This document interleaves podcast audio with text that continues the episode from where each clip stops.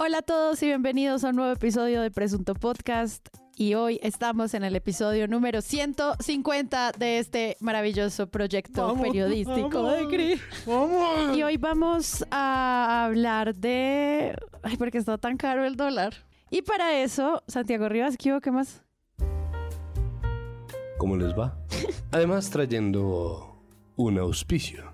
Ajá. Este podcast llega a ustedes con el patrocinio de El Barrio Restaurante, comida internacional para los paladares más exquisitos, para la dama, la señorita, el caballero, ubicado en el exclusivo sector de la Soledad, apenas arriba del Parkway, Avenida Carrera 24. Su dirección, calle 39, número 2111. Recuerden, Restaurante El Barrio, para la gente de éxito. Muchas gracias, Iván, por su auspicio. Andrés Páramo, bienvenido a Presunto Podcast. Episodio gracias. 150. Feliz, feliz. Y tenemos una súper invitada que nos va a acompañar hoy. Estoy muy feliz de que Camila González esté aquí. Para los que no conocen a Camila, que deberían, ella es coeditora de macroeconomía en Forbes, que suena como wow. Suena Rat Vance, pero no. No, pero sí, pero sí. No, Pero pero, más o menos, sí, sí, digamos es muy sí. pro, claro. Pero lo mejor eh, de los proyectos de periodismo económico de Camila es que es cofundadora de Economía para la People, que es pues uno de estos proyectos digitales maravillosos con los que todos, todos deberían seguir. Se los dejo en las notas del episodio si no lo conocen. Por favor, síganos y nos chismosean por ahí. Estamos en Twitter, en, en Instagram y pues tenemos un hijo olvidado en Facebook. Eh, para Todo las tías, las tías nos solicitaron eh, entrar a Facebook, así que por ahí nos pueden seguir también. Espectacular. Vayan Economía para la People. Entonces, les recuerdo que Presunto Podcast tiene una página web www.presuntopodcast.com. Cuando ustedes entran a la página van a encontrar todos nuestros episodios, pero también el acceso a todas nuestras comunidades. La primera, obviamente, es la de todos aquellos que donan mes a mes para hacer este proyecto viable y quiero agradecerles por eso. Y también pueden ing- ingresar a nuestro servidor de Discord, en donde pueden ver una conversación sobre medios de comunicación, buen periodismo, periodismo de género, ambiental, tecnológico, económico, político, etcétera, titulastres y buenos memes. Así que si a ustedes les gusta esto, pásense por allá. Sara, que como entro allá, www.presuntopodcast.com. Y a esta hora es noticia el dólar que tuvo una fuerte alza en nuestro país. La divisa alcanzó durante la mañana de hoy un precio máximo de 3.999 pesos. Este es el precio más alto registrado este año. Es Y la se da cifra económica del día. Preste mucha atención. 4.209 pesos y corresponde al valor máximo alcanzado hoy en la cotización del dólar en el mercado spot de divisas, en el mercado colombiano. El dólar en Además, Colombia no el promedio fuerza. de La negociación... divisa comenzó la jornada de este viernes abriendo en 4.413 pesos, un alza de más de 15 pesos El frente al dólar cierre del amaneció nuevamente al Esta alza y por octava jornada consecutiva alcanzó un máximo histórico. Durante la mañana la divisa se cotizó a la baja acercándose a los 4.500 pesos. ¿A cuánto se está negociando a esta hora, Marco? Bueno, cuando estábamos haciendo cubrimiento de primera y segunda vuelta, uno de los temas que más surgió eh, tenía que ver como con las decisiones económicas que la izquierda iba a traer al país y cómo eso te iba a terminar afectando eh, la economía local, las finanzas personales de los colombianos y pues en últimas como que iba a pasar con las decisiones de Petro si fuera presidente. Cuando lo fue, el primer cubrimiento que más o menos tratamos un día acá como por 10 minutos y que dijimos hay que darle un episodio completo fue el dólar a 5 mil. Ese fue como lo primero que recibimos de eh, las implicaciones de tener un presidente de izquierda.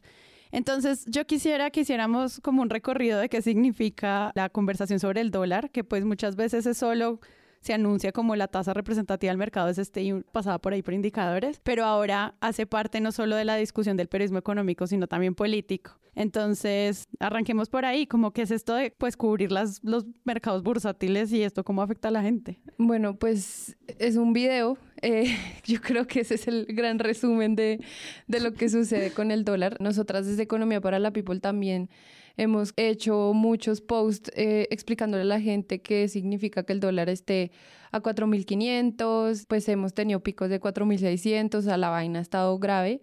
Pero no es como para que todo el mundo salga a um, comprar o vender dólares y que vendan su casa y que, porque esa ha sido como un poco la, la inquietud.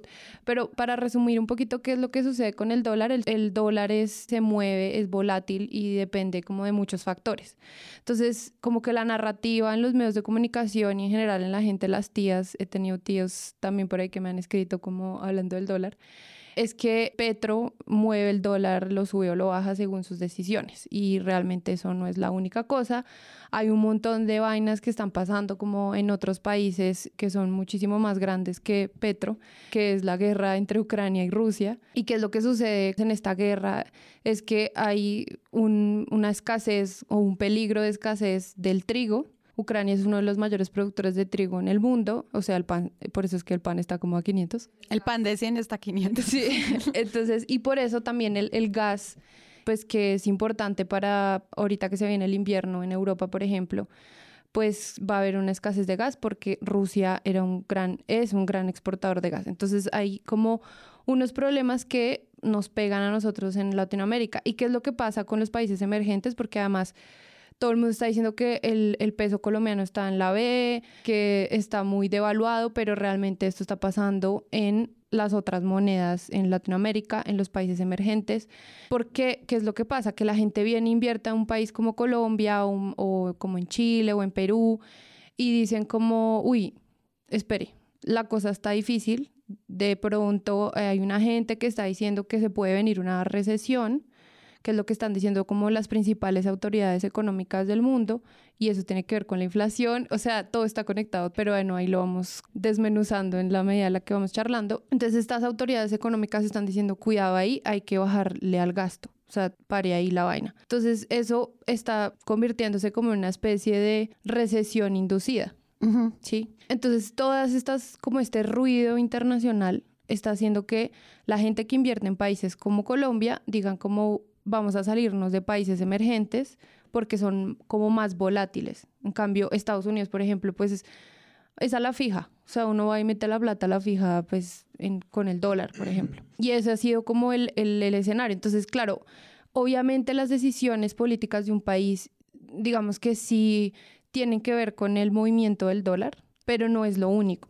Y pues, como que es el cóctel perfecto porque hay como muchas noticias ahorita por estos días que están poniendo a los mercados muy nerviosos. Y el nerviosismo es lo que pone el dólar o sube el dólar o baja pues el, el peso.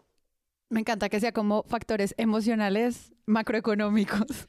Sí, además es un video porque de verdad el, tema emocional en la economía es muy importante. O sea, de hecho, o sea, hay centros de estudios, por ejemplo, fue desarrollo, mide el índice de la confianza al consumidor y es como, ¿what qué? O sea, como que uno dice, ¿cómo así que estás midiendo mi confianza? ¿Eso qué tiene que ver? La economía en parte se mueve por la confianza de la gente. El DANE últimamente hace, bueno, desde la pandemia empezó a medir también la confianza y la confianza, pues, que determina que una cosa es más riesgosa o no para invertir, básicamente. Y eso es lo que lo que ustedes han escuchado de pronto como la calificación de riesgo, es la confianza que la gente que quiere invertir en un país tiene en ese país. Entonces es como, bueno, si es, pues yo voy a la fija, o sea, yo confío en eso. Y en este momento todo el mundo está desconfiando de todo el mundo. Bueno, yo lo que veo como en el cubrimiento de lo que ha pasado con este tema del dólar y del como el pánico económico es un poco que se preveía con tintes políticos la subida del dólar, el precio del petróleo, el pánico económico. No, como que había periodistas en distintos medios que estaban diciendo claramente va a haber una elección pronto. Eh, uno de los candidatos tiene opciones de quedar. Incluso había como una variable equivalente eh, midiendo la confianza con Rodolfo Hernández que con la de Petro, ganara quien ganara. Gracias, Rodolfo. Entonces, por ejemplo. Ese fue un titular. Ese fue un titular. Sí, sí, sí. De semana, ¿no? Sí. de semana, obviamente. Entonces, por ejemplo, en el país de España se hizo un artículo de esto. El líder a expertos piden paciencia para conocer el nuevo equipo de Gustavo Petro. Esto ya era como unos días después de las elecciones. Entonces ellos decían como podría, ese es el verbo rector, que es como un condicional en el periodismo, en el lenguaje pero podría ser un, un verbo importante, digamos, en, en, periodismo, porque este es el condicional que dice, no estamos diciendo que va a ser así, sino que puede ser así, como cuando alguien es, está siendo juzgado, entonces no es inocente ni culpable, entonces dicen, podría, eh, habría cometido tal delito, lo mismo acá en estos términos económicos, dice, podría calmarse si el presidente electo anuncia un equipo económico acorde al discurso más moderado que se le vio antes. Citan al analista Jorge Restrepo, él dice que no cree que habrá pánico en el mercado del dólar porque Petro no dio en su discurso del domingo ninguna señal en materia económica que podría dar pánico, que podría hacer reinar el pánico. Digamos, como que, eh, que yo vi en el país, en algunos otros medios colombianos, era como previendo esta esta narrativa de el dólar va a subir por culpa de Petro. Lo que yo veo en esto es que de todas formas el dólar sí siguió subiendo, ¿no? Había como un llamado a la calma, creo que fue el colombiano que puso colombiano, cálmese, no, no va a pasar tanto. Incluso el país da una serie de citas de básicamente todos los gremios empresariales de campesinos, de agricultores, la Federación Nacional de Cafeteros, la ANDI, que yo creo que esto debería ser tenido en cuenta un poco para los análisis que se hacen hoy en día sobre la culpa de Petro en esto o los llamados a que Petro calme el dólar, ¿no? Como que Petro diga algo y por favor, Petro diga lo, que le pidió Duque. Digamos, Duque fue incapaz de hacer cualquier cosa y sigue siendo, no olvidemos que él sigue siendo el presidente. Pero sí, incapaz también. Y que sigue siendo incapaz, de, cualquier cosa. de cualquier cosa. Entonces, eran un montón de citas, ¿no? La, el gremio de empresarios del petróleo y del gas. Hay un interés en fortalecer la lucha contra el cambio climático. Un poquito la agenda de Petro. Fenalco, comerciantes estamos listos para diálogo y para concertar. La ANDI, podremos esperar un agente constructivo. La Federación Nacional de Cafeteros le deseamos la mejor de las suertes. Un poco este tipo de prensa está diciendo, ok, no solamente es la sensibilidad frente al nuevo gobernante, sino son otro montón de factores que existen, que son los que acá a denunciar Camila, que pueden afectar el precio del dólar. Y en esto a mí sí me parece una, una cosa que yo pues como que me sigo preguntando, como hilos de Twitter que están saliendo últimamente, que están proliferando mucho en explicaciones sobre el precio del dólar o esta gente que dice, no, pero es que sí tiene que ver con Petro, es como, ok, aquí uno donde establece un criterio para creerle a quién, es decir, qué economista es más reputado que el otro para decir las cosas. Esto no se trataba como la evidencia y como que más o menos todos estaban de acuerdo, ¿no? Como, como eh, no sé, no sé, es decir, hay como mucha incertidumbre incluso en el campo del conocimiento que abarca estos temas. Sí, unos están diciendo unas cosas y otros están diciendo otras y me parece que sí hay una responsabilidad muy grande de, de la prensa pues fijarse a quién le están dando pantalla, digamos, en este tipo de declaraciones. Hay una cosa que yo siento en general y es que nosotros estamos asistiendo a una profecía autocumplida y creo que eso es algo que es imposible cubrirlo. No como que tanto tiempo se dijo que en el momento en que llegara Petro el dólar iba a subir, que obviamente subió, pero además creo que no existe, yo no sé ni siquiera si vendría al caso, porque terminaría siendo echar demasiado para atrás en una agenda que obliga la urgencia de cara además a un nuevo gobierno con incertidumbre. Pero la verdad es que si uno crea un país en donde la narrativa y el miedo a la izquierda es tan fuerte, pues obviamente en el momento en que se suba un gobierno de izquierda, la gente va a temer.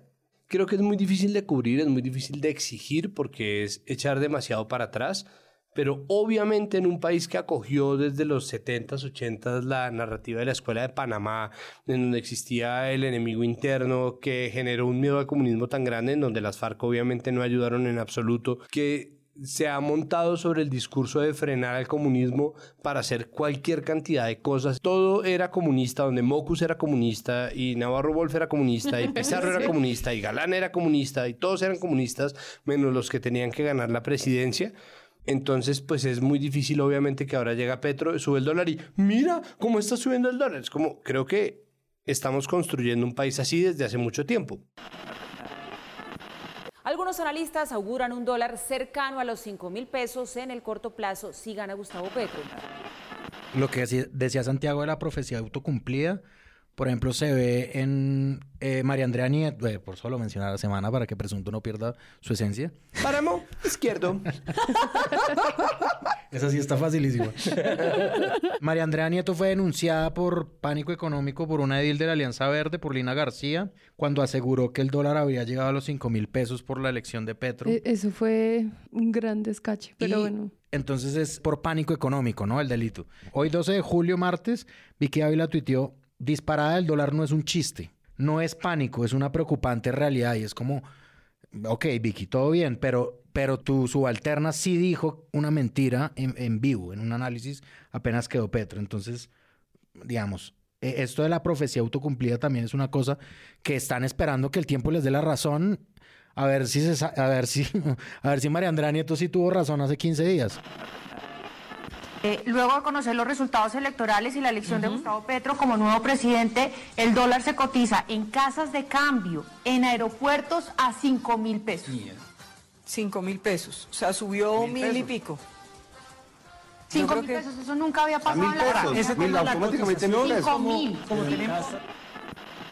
Pero además quiero contar ahí el, el- como la historia de lo de los 5 mil. Fue una casa de cambio que se puso de viva después de, de- que ganara Petro y empezaron a vender el dólar carísimo. Pero eso fue como medio ilegal porque son, el dólar no estaba así en el mercado. Y lo que hicieron estos periodistas, que alguien, un periodista fue a una casa de cambio X de la esquina de su casa y dijo, no, es que el dólar está a 5 mil porque en una casa de cambio el dólar está a 5 mil. Y eso fue una irresponsabilidad gigante porque claro, por un lado, eh, digamos, sí, eso pudo haber pasado. Eh, La casa de cambio sí, pues, como dicen el la- ladronismo, se querían pues cobrar más plata, pero el medio de comunicación, en este caso Semana, pues que, que ya ha tenido este cambio de, de línea desde, desde que lo compró los Gilinski, simplemente salen con eso porque les, les pareció perfecto el momento que alguien saliera a decir que el dólar estaba a 5 mil. Y obviamente pues no era así. Y, y sí había como como un montón de gente en redes sociales diciendo el dólar está a 5 mil y Petro y no sé qué y ahí empiezan las pues como todas las las fake news que nacen de un medio que se supone que es serio ¿no? y ese es el como el, el rollo ahí ¿no? Claro, y por eso es- me gusta que hayamos empezado por el tema de las emociones, porque sí termina afectando de alguna manera los mercados y las inversiones este tipo de mentiras. Y entonces ahí ya es cuando uno entiende por qué el pánico económico podría o no ser un delito. Y me impresiona que Nieto dice esta frase, que informar datos es hacer pánico económico. Es como ya paren de decir que lo que ustedes hacen es informar datos. Eso no es informar datos. Y ahí lo que yo sí quisiera como contar del, del detrás de cámara de, de los medios y cómo uno puede hacer un buen periodismo económico o no lo puede hacer. Y es que usted salga con el dato y diga, eh, no, eh, cifra récord, el dólar, mejor dicho, se va a caer el país, insólito, sorprendente, porque uno lo ve, ¿no? Eh, en los titulares. Adjetivos. Sí, y simplemente salgan el dato. Normalmente cuando sale el dato de, del dólar, o sea, el, el mercado abre por la mañana y cierra pues en la tarde. Entonces, muchas veces el, el, el dato del dólar puede variar durante el día, pero no quiere decir que así cierra el dólar. Entonces, se hacen notas en la mitad del día cuando hay un pico y la nota tiene dos párrafos que dice el dólar salió a tal, con eh, la tasa representativa del mercado es tal, subió tanto y ya, se, acabó los, se acabaron los párrafos. Entonces la gente lee eso y gente que pronto no puede, no sabe qué es lo que está sucediendo en el mundo, pues lee esa nota de dos, tres párrafos y dice esto se va a acabar, es por Petro, o sea, ellos mismos pueden Compremos llegar... papel higiénico. Sí, compremos papel higiénico, aunque bueno, hay un dato y es que sí hay una escasez de papel. No. Pero bueno, eso tampoco es como para generar pánico, pero sí una de las cosas... Presentó podcast generando Sí. No, no, no, pánico, lo que pasa es que... pánico, pánico higiénico. Cuidado. Pánico higiénico. Solo voy a hacer un paréntesis antes. Se siente igual que la gente asustada por el COVID comprando papel higiénico. Y luego nos dimos cuenta que eso también era culpa de la desinformación. Y no, y yo creo que lo que está sucediendo en este momento como de la historia en Colombia y en general en el mundo es que la pandemia volvió a la economía otra vez sexy para la gente. Nunca nadie lee noticias económicas hasta que el mundo se puso como se puso en 2020. O sea, la economía, la producción, pues el PIB cayó, el empleo cayó, un montón de indicadores macroeconómicos que normalmente nadie les para bolas porque ahí están, digamos, son parte del paisaje, hacen parte de las conversaciones de las personas que toman decisiones en, el país. Ahora, ¿qué es lo que está sucediendo? Que el, el mundo ha estado tan golpeado por la pandemia, seguimos sufriendo los efectos de la pandemia en diferentes aspectos y digamos que hoy sí esto nos está golpeando. El bolsillo, uno se da cuenta cuando va a hacer mercado. Y eso a uno le empieza a generar un montón de preguntas y entonces luego la gente dice como, ¿qué es lo que está pasando? ¿Por qué todo me está saliendo más caro? ¿Qué, qué es lo que sucede? Cuando la gente va y se hace esa pregunta y accede a los medios de comunicación, se da cuenta que, o por un lado, hay medios mega especializados que solamente le hablan a los economistas o a los gerentes o la gente que tenga conocimiento de estos temas, o por otro lado, le habla a temas muy generales, no los explican tan bien, entonces a veces la gente como que queda con dudas y al final pues se sigue como multiplicando esta desinformación en un momento en que la economía en el caso, o sea, si lo hablamos como políticamente, la economía es un poco el centro de lo que se viene para Petros. La economía ha sido la preocupación más grande y de hecho uno de los motivos por los cuales Petro nombró de primeras al ministro de Hacienda era porque la gente estaba muy nerviosa por quién iba a poner de ministro de Hacienda. Y pone a una persona súper liberal que todo el mundo fue como, si ustedes estaban pensando que Petro iba aquí a expropiar, llegó ministro Ocampo y fue como, obviamente esto no va a suceder, aunque, además porque lo firmó ante una notaria, ¿no? Eh, pero digamos que sí, ahí nos dimos cuenta que, que la economía es importante y, y hoy lo que yo pues veo desde los medios de comunicación, trabajando pues también en un medio especializado, es que no estamos preparados para que en serio la gente se informe de verdad de temas económicos. Y por eso hicieron economía para la people. Of course. todo, todo esto es una campaña para que vayan a la Instagram. Patrocinado por. Pero sí, o sea, yo sí creo que, por ejemplo, pues no sé, uno. Pero sí. Pero sí. Porque uno entra, no sé, a Forbes o a Bloomberg o el mismo portafolio, La República, y es claro que el público no soy yo.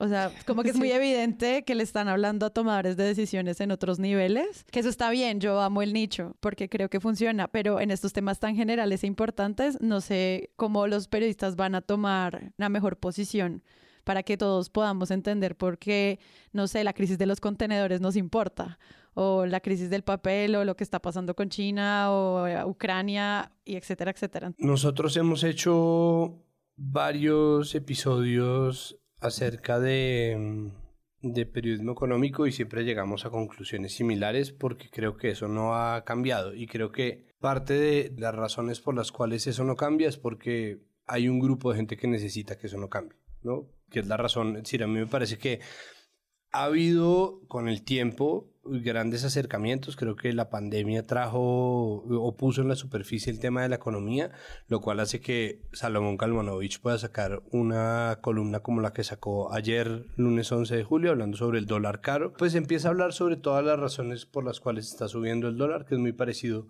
a lo que dice el colombiano, pues un poco más obviamente profundo, tratándose de Kalmanovich habla sobre cómo la recesión que viene en camino hace que la gente busque refugio y que el refugio, pues en gran parte está, o mejor dicho, que la moneda refugio es, la moneda refugio es el dólar. Entonces, cuando todo el mundo compra dólar y el dólar se pone escaso, pues se, se revalúa. Habla un poquito del gasto público, como un gran gasto público, lo que hablabas tú ahorita, Camila, un, un, gasto público que, dice él, genera un buen crecimiento económico, pero también recrudece la inflación, ¿no? Como más o menos está explicando un poquito qué es lo que nos está pasando, que me parece una columna además clara, digamos, una columna para no economistas. En ese sentido, yo la recomiendo mucho aquí en este podcast. Vale la pena tenerla como una ventana abierta en el navegador a la mano, para cada vez que uno tenga una discusión de esas. Cartilla. Sí, así como Economía para la People, que es una herramienta. eso, eso creo que es la, la maravilla de esas iniciativas que buscan aterrizar el diálogo o la conversación sobre economía y es que uno puede tenerlas a la mano y en el momento en que tenga una conversación, uno no siempre se va a acordar. Es decir, a mí me falta un montón para poder recordar, ¿no? Todos los movimientos y todo el tejemaneje. Entonces uno tiene en su cabeza un nivel de interpretación básico que es como, no es Petro, ¿no? Como, o, sí, pero es un porcentaje mínimo de, lo, de todo lo que es. Y ahí vale la pena hacerse varias preguntas, pero además tener en cuenta, y ahí es donde uno dice, espérese, y abre el navegador, ¿no? Y, y ahí tiene un montón de, de argumentos a la mano. Y eso es un progreso gigantesco. O sea, cuando nosotros empezamos a hacer nuestro primer episodio de periodismo económico, lo hicimos en pandemia en 2020 con una compañera tuya, Camila, que es Angélica Benavides. Sí, cofundadora de Economía, para, la Economía para la People. Y parte de lo que nosotros hablábamos como arranque era exactamente lo mismo. Esto es periodismo de élite que está hecho en medios especializados e incluso en secciones separadas de los periódicos con un color de papel distinto en el caso del espectador y el salmón, que tienen expertos en las mesas de radio, no como no, como nadie más habla de esto, sino llamen a este señor, lo cual además ha empoderado mucho a los economistas para que hablen en, jerigonza, en frente de todo el mundo, sabiendo que está siendo tamizados por de inmediato por la gente que los oye. Y los van a oír de cada 100 personas, 10 economistas, y 10 economistas están diciendo, uy, este es un duro, y el resto de la gente está diciendo, ¿qué? No, como, ¿cómo? Y es ahí donde empiezan, no, pues es la diferencia entre microeconomía y macroeconomía. Entonces, no, entonces ahí todo solo tiende a enredarse más. Lo que atañe a la opinión, que termina siendo irrelevante, pero que vale la pena leer, es a quién se le echa la culpa. ¿no? Entonces, lo que hacemos nosotros, lo- la people, ¿no? Lo que hacemos los ciudadanos comunes y corrientes, es elegir a quién le echamos la culpa. Entonces, en el Sirirí, periódico local de Chuachi, que tuve en mis manos, no que tengo en mi casa, pero que tuve en mis manos, existe un crecimiento de los precios en insumos para el agro, trae preocupación, ¿no? Y es un periódico de corte progresista petrista. Entonces vuelve a lo mismo, hace la reflexión y termina con un vale la pena virar hacia la agroecología, ¿no? Pensemos en esto como una oportunidad, bla. Y de ahí en adelante va uno viendo en redes, cuentas de redes, cuentas de medios, a quién se le echa la culpa. El hecho de que los periodistas de ciertos medios se comporten como tuiteros, que le echan la culpa a una sola persona y no traten de abarcar el fenómeno en su complejidad, creo que es lo que a nosotros nos sirve para hacer la lectura más simple de todos y es ver quién está tratando de sobresimplificar un fenómeno que es muy complejo Mm. para teledirigirlo. Y Total. en cuanto se teledirige, uno la caga. Así sea decir, como la gran minoría de las personas, que es culpa del gobierno Duque, que fue el gobierno en el cual subió el dólar hasta los 4100. Ahora que hablas de Duque, dice la República. Presidente Iván Duque pide señales que quiten la incertidumbre por el alza del dólar. Este lunes el presidente Iván Duque le pidió al nuevo gobierno entregar pistas precisas que ayuden a tranquilizar los mercados de divisas. Esto debido al alza que ha presentado el dólar en las últimas jornadas. Todo el reportaje es sobre Duque pidiéndole a Petro como, bueno, ¿qué vas a hacer? Y ahí es donde cuando nosotros evaluamos fuentes nos preguntamos, ¿y cómo evalúas tú la fuente que queda? Entonces no es solamente decir, esto fue lo que dijo el presidente, sino esto es lo que deja el presidente. Claro. Pero el reportaje simplemente es Duque pidiéndole a Petro, bueno, bueno, ¿qué va a hacer? ¿Qué va a hacer? Y eso también, pues, causa esto que hablas tú de como la culpa teledirigida, que me parece que el uso de la fuente ahí, pues, falla. Sí, de acuerdo. Y ahí, por ejemplo, en, en este, en este caso, en este llamado que hace Duque, que además también Petro se, se metió a decir, por otro lado, que por ahí dijo en Cuiden sus Twitter, dineros, cuiden, cuiden la plata que, pues, que el dólar va a bajar y que van a perder su dinero si se ponen a, a hacer cosas con, con la plata, a comprar dólares o algo así. Sí, entonces ahí, por ejemplo, las dos, digamos, esas dos manifestaciones, y por un lado, desde los medios de comunicación, de no contextualizar este tipo de intervenciones. Por un lado, Duque diciéndole a Petro, casi que como echándole la culpa a Petro que el dólar esté así, eso de entrada es irresponsable y que nos explique desde los medios eso que implica, sí creo que tiene un, o sea, trae unas consecuencias que sigue preocupando a la gente, sigue poniendo a la gente nerviosa. Yo lo que creo es que en este caso lo que sucede, y como lo decía ahorita Santiago, que me parece interesante, y es que están tratando de, simplificar un fenómeno que realmente es muy complejo y que se viene como gestando desde otros lugares del mundo, que Colombia no es el único, que además Petro no es el culpable, y esa es otra cosa, que se está hablando de miedo a las medidas de Petro, pero realmente las medidas que ha anunciado Petro hasta el momento en materia económica no han sido muy distintas a las que ya se conocían desde hace un tiempo e incluso sus asesores y la gente que, o sea, los ministros han salido a explicar esas medidas, ¿no? Entonces, es como porque hay ese pánico, eso es lo que uno quisiera entender en este escenario. Simplemente siento que nosotros nos encargamos de entronizar la economía como si fuera una ciencia exacta y los economistas juran y comen mocos que ellos son eh, científicos, Sí, físicos. científicos, matemáticos y pues eso no es verdad. Si la economía es una ciencia humana y como las ciencias humanas pues tiene devaneos y eh, inexactitudes, imprecisiones y sobre todo y en este momento de la vida agendas y opiniones. Entonces, precisamente retomando lo que dice Camila, por ejemplo, en huevos revueltos aparece Mauricio Reina, que es un analista de Fe Desarrollo, y entonces sale haciendo un análisis así ponderado. Las eh, causas externas están asociadas con el entorno macroeconómico internacional que se caracteriza por una lucha férrea de los países desarrollados, especialmente de Estados Unidos, contra la inflación a través de aumentos en las tasas de interés. Entonces, ese aumento de tasas de interés en el mundo desarrollado para luchar contra la inflación ha sacado capitales de economías emergentes y ha depreciado la moneda de las economías emergentes. Factor número uno. El factor número dos es el temor por una recesión global, en concreto, recesión en los países desarrollados. La lucha contra la inflación a través de ese aumento de tasas de interés ha sido tan drástica que esas mayores tasas de interés han puesto a más de uno a pensar que se va a desacelerar drásticamente la actividad económica.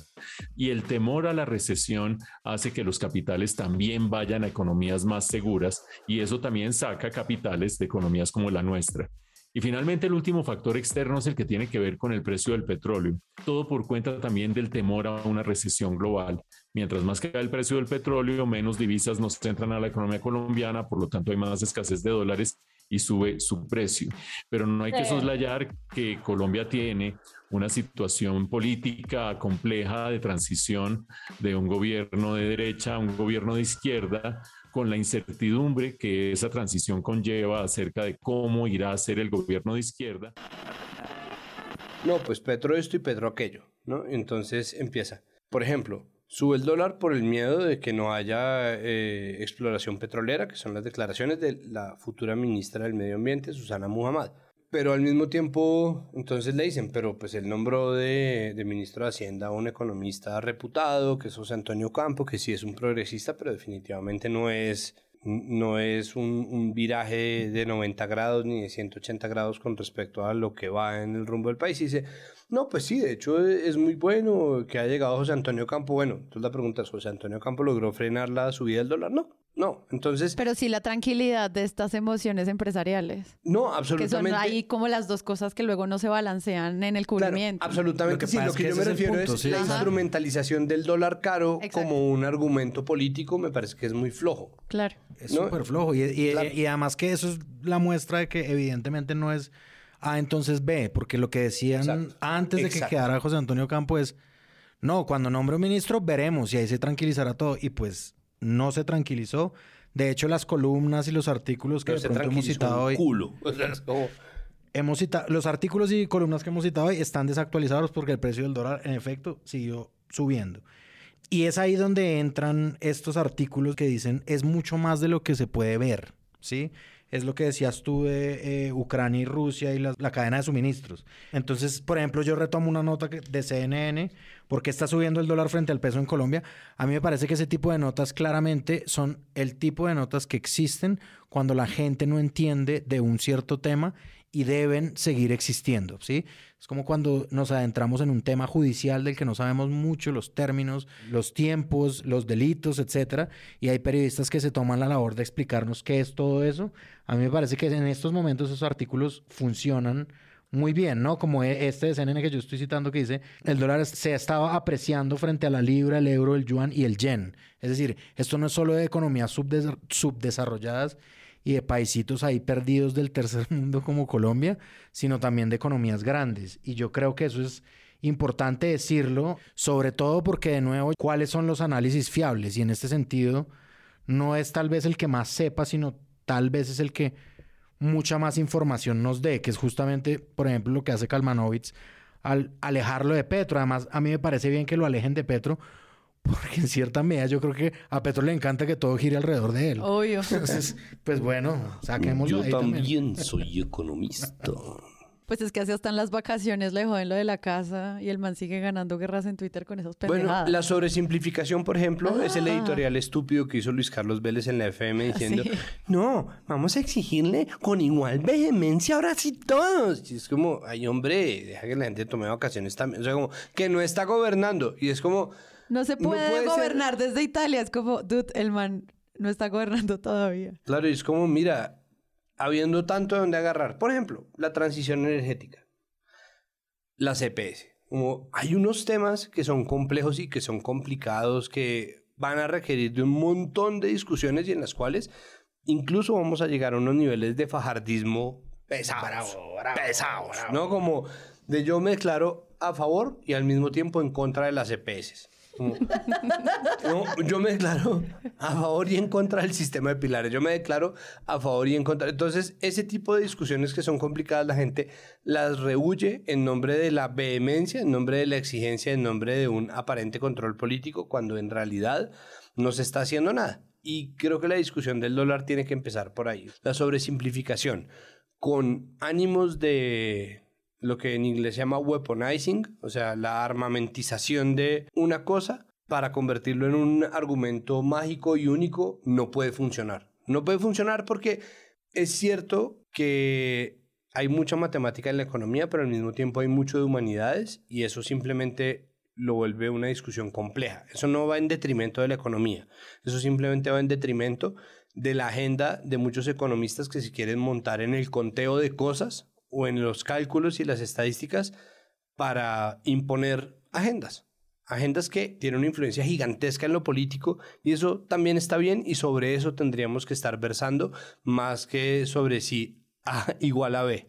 Sí, y por ejemplo, ahí quisiera como contar la anécdota del aprendizaje también nosotras en Economía para la People, porque bueno, precisamente eso que dices de los economistas no tienen como, es decir, no es que uno hable con cierto economista y lo que ese economista piense sea lo mismo que piensan todos los economistas. Hay diferentes corrientes. Entonces, claro, hay una gente que, por ejemplo, dice, no, eh, esto que propone Petro de que empecemos a impulsar la industria nacional, compra colombiano, no sé qué, eso puede ser malo para la economía. Hay otra gente que dice, también economistas, que dicen, eso puede ser bueno para la economía.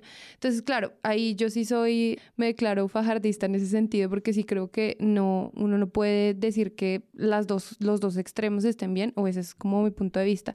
Pero el aprendizaje, por ejemplo, es que, y esto también lo digo como desde el cubrimiento mío en, en medios de comunicación especializados durante estos años, y es que uno siempre consulta al mismo economista de siempre, que piensa lo mismo y que puede estar a favor o en contra de un gobierno y uno simplemente como uno no entiende, digamos como periodista, uno no es economista, en mi caso yo no soy economista, sé de economía porque he tenido que enfrentarme como una ciudadana a entender estos temas y pues bueno, me gusta, entonces pues por ahí leo cosas y bueno, pero uno simplemente repite, entonces es, lo que yo llamo eh, y registro, eh, que es el, la labor del periodista que no se sienta a entender qué es lo que está eh, escribiendo, sino que su labor es de notariado y registro. Y entonces lo que descubrimos, por ejemplo, en la People es que nosotras estábamos consultando a ciertos economistas que tenían un punto de vista sobre la economía y sobre propuestas de Petro y bueno, como todo este tema de qué es lo que debería hacer Colombia para desarrollarse y crecer más y eh, bajar el desempleo y toda la cosa.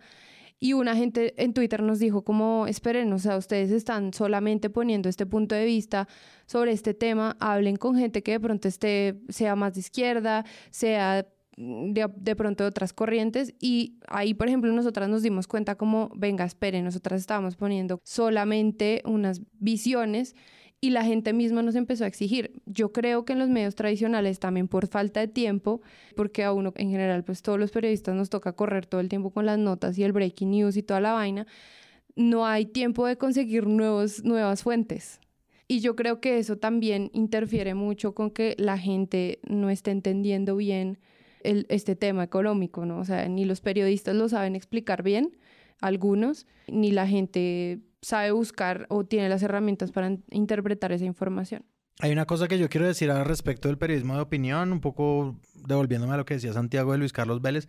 Hay que subir un poquito más la vara, amigos. Es decir, la, la fiscalización y la crítica a un gobierno entrante no puede ser lo que hizo Luis Carlos Vélez. Pasemos ya, por favor. O sea, es decir, ya nos aburrimos de lo de los Ferragamo y de lo de la Casa Cara en Chía, donde la tenga Petro. Y entonces que por eso no puede hablar de cambio ni de, ni de, ni de solucionar los problemas de hambre. El editorial de Luis Carlos Vélez de verdad se resume a decir que Petro está en Italia y que como en Italia va a poder hablar de, de lo que lo primero va a hablar es del hambre si está en Italia. Y dice, pongámonos serios, es como ponte serio tú, huevón. O sea, tú tienes una audiencia. Sí, deja de ser este, este periodista, por favor. Súbete la vara un poquito. No es que te calles, es como di mejores cosas, porfa. En ese mismo sentido y por esa misma línea, yo leí una columna de La República que se llama Autodestrucción y Colapso, eh, de Diego Gómez. Pues es una columna muy raramente escrita, eh, que es como dice Juan Álvarez, no la leería si yo no estuviera en Presunto Podcast, pero él dice que el futuro de la economía del país no dependerá de los ganadores, dice, porque le harán más daño al país las decisiones de la mitad de colombianos que perdieron. Y él ahí empieza a trazar como una serie de variables que es que donde ganó Rodolfo Hernández es un, unas zonas en donde se está generando cada vez más empleo, mientras que es, que es absurdo. Y que en donde perdió Petro se está generando cada vez menos. Él saca una metáfora como si hacemos como un barco y todos corren para el mismo lado, el barco se hunde. Y lo que él está tratando de decir y lo que dice es como... la, cara, la cara de Camila es lo mejor. dice como a esa mitad de emprendedores... A esa mitad de emprendedores les va a tocar echarse la otra mitad al hombro. O sea, les está diciendo, todos los que salieron a votar por Petro en estas regiones, no lo dice, porque eso es lo que le falta a la columna, pero en estas regiones donde el Estado no, no existe, donde hay guerra, en fin, en fin, son unos zánganos. Y entonces a la mitad, Antioquia, Santander, lo dice así, les va a tocar echarse al hombro a este país trabajando el doble. Y es como, vengan, dejemos de hacer esta pendejada. Y además que al final él dice, nos toca echarnos el país al hombro mientras esta generación madura.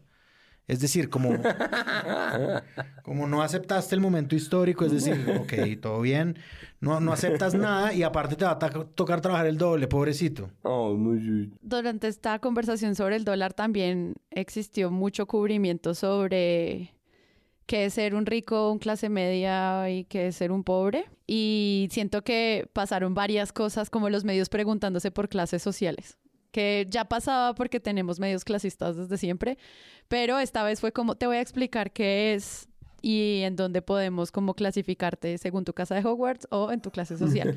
Entonces, siento que hubo varias cosas ahí, desde cubrir a las élites y desde explicar la clase media. Bueno, este tema me fascina, eh, porque sí es algo que, digamos, se ha utilizado mucho políticamente para hablar de la reforma tributaria. Exacto. O sea, digamos que está conectado. Entonces, por un lado, y, ahí sigo con mi cuña de, o sea, aquí debe salir como una canción que no tenemos un jingle de, de Economía para la People. Pero, digamos, nosotras nacimos porque nos dimos cuenta que los medios tradicionales en los que nosotras trabajamos, somos tres periodistas económicas, no explicaban a la gente qué era lo que estaba pasando con la reforma tributaria. Y buena parte de la reforma tributaria de Carrasquilla, que según varios economistas consultados, era la reforma tributaria más ambiciosa que tenía el país y la que resolvía más problemas estructurales.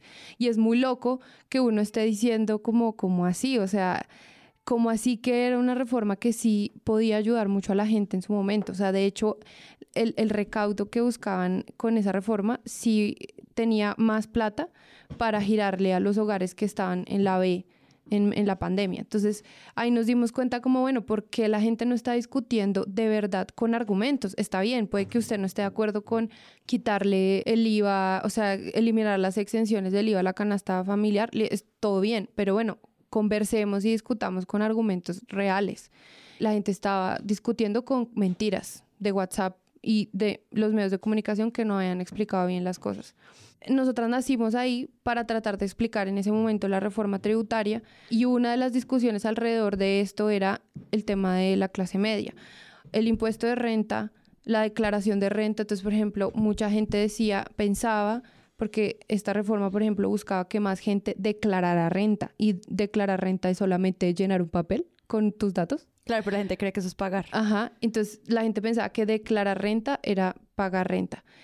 ¿Y por qué estábamos hablando de eso? Porque estaban, que, o sea, querían que más personas con más ingresos, digamos que tuvieran menores ingresos a los que actualmente tienen, declararán renta. Entonces era como, no, la clase media y no sé qué, y es que pobrecitos, bueno, pues les voy a dar un dato. En este momento la clase media, según los datos de el DANE y otra firma que se llama Inclusión, el rango de las personas en este momento en el país que son clase media son personas que ganan entre 690 mil pesos y 3 millones 700. O sea, 690 mil pesos es menos del mínimo y 3 millones 700 esos son en ese momento como el 27 o 28% de la población colombiana. Y las personas que ganan más de 3 millones 700 al mes son clase alta. Es el 1.8% de la población colombiana. Entonces, claro, todo el mundo, y por eso es que se está utilizando este, este argumento de la clase media y es que dicen, no, que la clase media, que los 10 millones que ganan al mes, que el patrimonio de, mil, de la casa de mil millones, que no, que pobrecito, que clase media. Puede ser clase media comparado con otro país, pero en Colombia, comparado con el resto de personas, no es clase media. Entonces, ¿qué es lo que pasa? Que los medios de comunicación, lo que yo he visto es que salen con los titulares. Personas de clase media porque alguien lo dijo, pero nadie se va, se mete al DANE y buscan, e, eso está ahí. Y digamos que yo sí creo que la labor que ha hecho el actual director del DANE ha sido muy valiosa en ese sentido.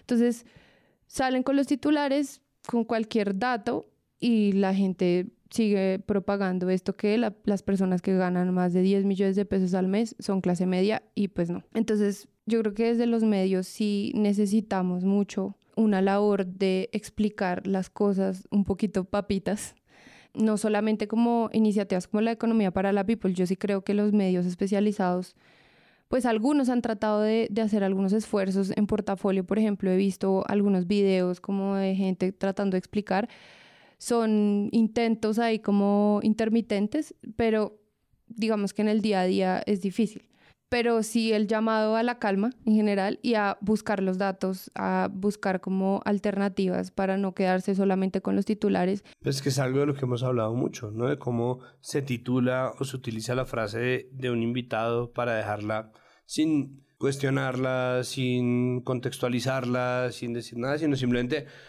ojo, esto lo dijo esta persona, pero igual el título jala y el título... No, pero ojalá dijera, ojo, esto lo dijo una persona. Ah, no, no, digo, cuando se le dice como, pero porque están titulando esto, sí, sí, sí el medio sale a decir, pero si esto fue lo que dijo nuestro invitado, nosotros no lo, no lo dijimos. Es como, sí, pero estás escogiéndolo como título. Y la discusión eterna, creo que es lo primero que dijimos Capítulo en este 1.0. Sí, no, que igual hace poco no tiene nada que ver, pero eh, Duque lanzó una desinformación sobre el aborto, lo titularon en El Espectador y abajo en el chapo decía, el presidente desinforma, que que es lo que hemos pedido siempre. Ayudemos a entender qué pasa con, con, los datos. Ahorita tú estabas hablando de las declaraciones frente a el fracking y la explotación petrolera, pero pues también está qué va a pasar con las reformas que se proponen desde la próxima ministra de Agricultura y, y cómo puede eso entrar en las decisiones de economía. Entonces, cuando Cecilia López habla de cómo los planes de desarrollo no son competencia de un empresario, pues ya se empieza a hablar de que ella arremete contra Sarmiento Angulo y este personaje entra en agenda otra vez como pues tema de conversación, también pues por su entrevista que le hicieron sobre la CTIC sí. y el legado que va a dejar eh, pues su vida y su obra. Entonces, no sé cómo vieron ese, ese cierre ahí también de las preguntas que le hacen a este empresario. Este exitoso empresario. Este exitoso empresario que aquí no va a venir pues un presidente a decir pues qué, qué es lo que se hace, básicamente. Habría que hacer muchas cosas, empezando por un estatuto especial un estatuto especial que yo pondría, yo si participara en eso, seguramente no, pondría como condición primera, primero que todos se respetan los derechos adquiridos. Aquí no se viene con el cuentico de que vamos a cambiar todo esto y vamos a expropiar a todo el mundo. No, señor. Se trabaja con inteligencia. Se...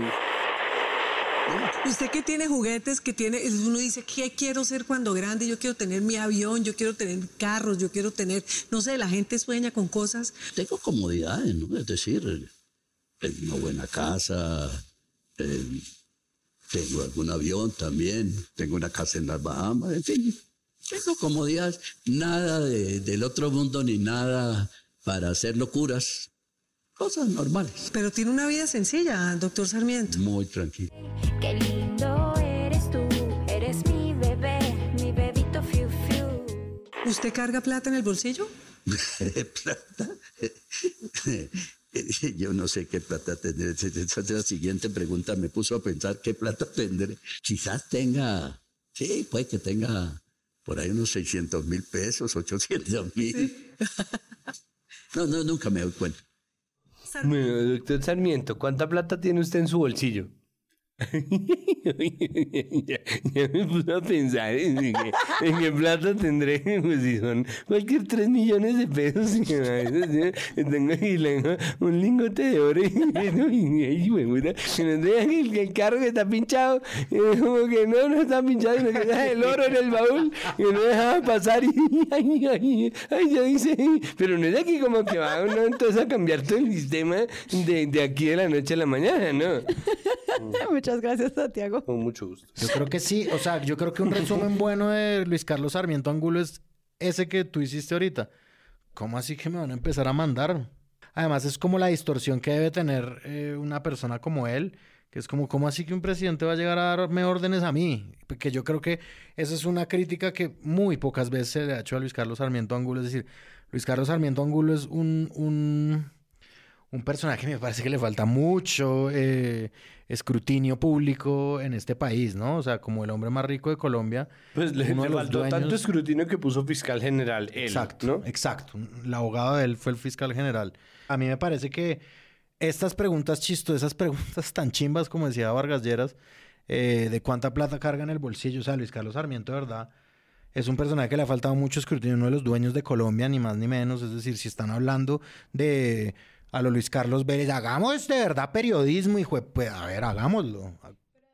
Lo que iba a decir de Luis Carlos Sarmiento Angulo es que, y, esta entrevista que le hacen en Los Informantes, es que hay como toda un, un género periodístico alrededor de saber cómo viven los ricos, porque la gente que ve estos programas, pues todos nosotros, digamos que si accedemos a esto, pues no somos ricos. Y estamos viendo que pues, el 1.8% de la población colombiana gana más de 3.700.000 eh, al mes, digamos, de ingresos y hay como 40.000 o 4.000 personas que ganan muchísimo más que eso en el país. Entonces hay como un género periodístico como del, como de, entre comillas, el morbo alrededor del millonario, pero no se habla realmente eso, qué significa y digamos, qué papel juegan, por ejemplo, estas personas, estos empresarios, en una discusión, por ejemplo, como la que se viene de la reforma tributaria. Ahorita hay un problema y es que la DIAN y el DANE deberían como juntar fuerzas para saber, o sea, quiénes son y cuánta plata ganan las personas más ricas del país, porque las personas más ricas del país pagan menos impuestos de lo que deberían. Entonces hay ahorita una discusión alrededor de esto y el DANE y, y, la DIAN ya ahí como que dijeron que iban, sí, que iban a unir esfuerzos y que iban a compartir datos para tener esta, estos, esta información. Hasta ahora pues vamos a cambiar de administración, entonces no sabemos qué se venga. Pero por ejemplo, este tipo de entrevistas y este tipo de acercamientos a las personas más millonarias no se hacen desde ese punto de vista, por ejemplo. Entonces yo creo que vale la pena seguirle poniendo el ojo a ver si los medios de comunicación pues se suman a, a este escrutinio a los millonarios del país. Incluso hemos visto cubrimientos de si hay que dolarizar el país y que como el dólar en, entra en paridad con el euro y la portada de la República, se las voy a dejar las notas del episodio, es buenísima porque Buenísimo, son... increíble. Es como el meme de Spider-Man donde se señala un Spider-Man a otro y es- ponen encima como euro, dólar. El multiverso. Es re bueno. Y yo, uff, excelente. Y pues hay muchas conversaciones que empiezan acá. Nosotros simplemente como queríamos ver que esto es un tema también de confianza y emociones, como tú lo dijiste que me encantó y me quiero ir con eso, porque pues al final quienes quieran invertir, quienes quieran trabajar, quienes quieran aceptar una reforma tributaria, pues tiene que entrar a la vez pues como una relación con lo pues las emociones de su bolsillo entra en juego, incluida la gente que salió corriendo a vender y a comprar dólares a 5 mil. Vamos a ver eso qué va a pasar.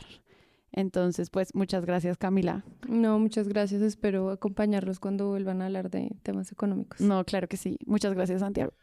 Con muchísimo gusto. Em, tengo un encargo y es que de confiar una imprecisión del capítulo anterior me mandan este párrafo. En el episodio 149 dedicado a los nuevos nombramientos de ministerios, Juan Álvarez hizo mención del documental Patricia Ariza, una vida polifónica. Nos honra que este documental sea referenciado por ustedes, pues, pues fue un gran esfuerzo. Sin embargo, al mencionar sus autores incurrieron en un error, pues este documental es producido y dirigido por la cooperativa Confiar y su programa Mujeres Confiar. Agradecemos que en el siguiente episodio del podcast puedan hacer esta corrección. Sí. Y aquí está. Perfecto. Y como siempre, saben que pueden ir a las notas del episodio para que puedan ver el documental completo. Ahí va a estar aquí en el episodio anterior. Y muchas gracias, Páramo. Adiós, nos vemos. Adiós. Chao.